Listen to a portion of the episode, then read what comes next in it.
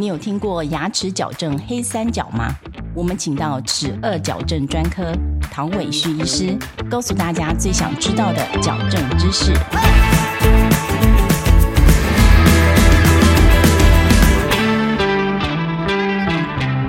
牙齿矫正黑三角是什么呢？黑色三角叫做 Black Triangle，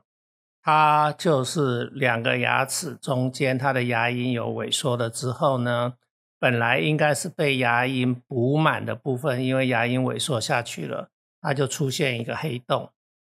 那这个黑洞当然是不好看。可是黑洞的形成，尤其在台湾，这是一个跟口腔卫生习惯。我们的口腔卫教做的够不够有很密切的关系。台湾的一般社会大众对于使用牙线并不是很普遍，那尤其是牙齿比较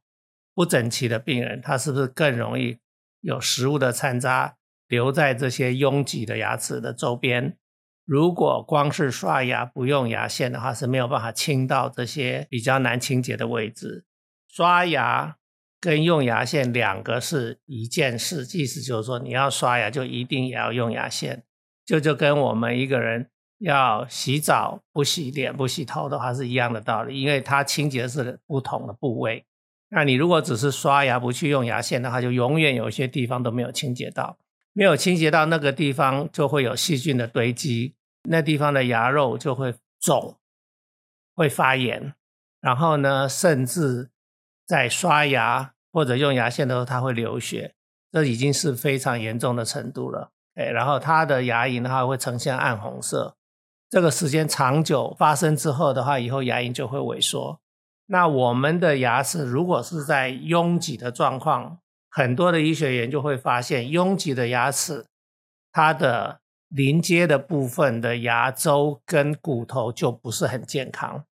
它会变成黑色三角的这个情况就比较容易，再加上病人口腔的习惯没有做好，所以它那地方有一些慢性的、长期的发炎，牙龈就会萎缩下去。所以这个时候我们把牙齿排整齐了之后，那个黑色三角就会出现了。那这个黑色三角的话，当然很不好看。那后续医师通常会如何治疗呢？比较简单的方法，我们会比较去看一下这个病人。他牙齿的比例，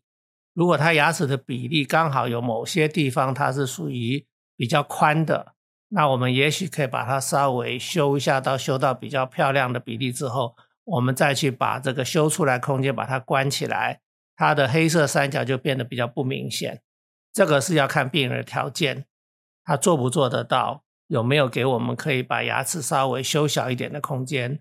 通常我们尽量不去破坏病人健康的牙齿。这个是一个不得已的方法。现在的话，因为成人做矫正越来越普遍，那所以很多的成人的话，也都是因为从小可能没有用牙线的习惯，都有发生牙龈萎缩的情形，所以相对而言，发生黑色三角也是比较常常会看到的一件事情。那真的严重的话，现在有很好的技术，我们就是要做瓷牙的贴片，一个瓷片，它把它。做的像指甲那样子的薄，然后呢，它用一些很进步的材料跟技术，把它粘在牙齿的表面，然后就可以把这些黑色的三角把它遮起来。我们是希望最好不要发生，就是有点可惜，是我们台湾对于这个口腔卫教的这个部分呢做的还不够。所以一般来讲，应该是在学校，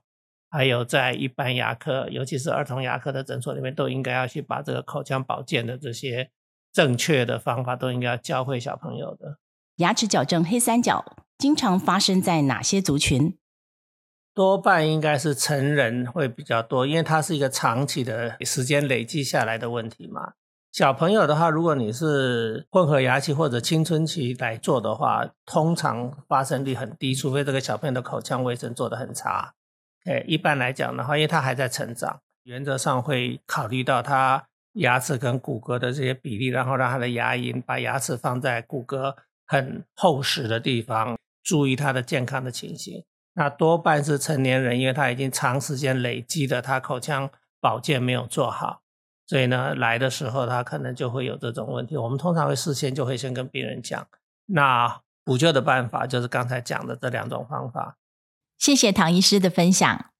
如果你喜欢我们的节目，欢迎到各大 Podcast 平台给我们好评。十二矫正大师讲堂，我们下一集见，拜拜。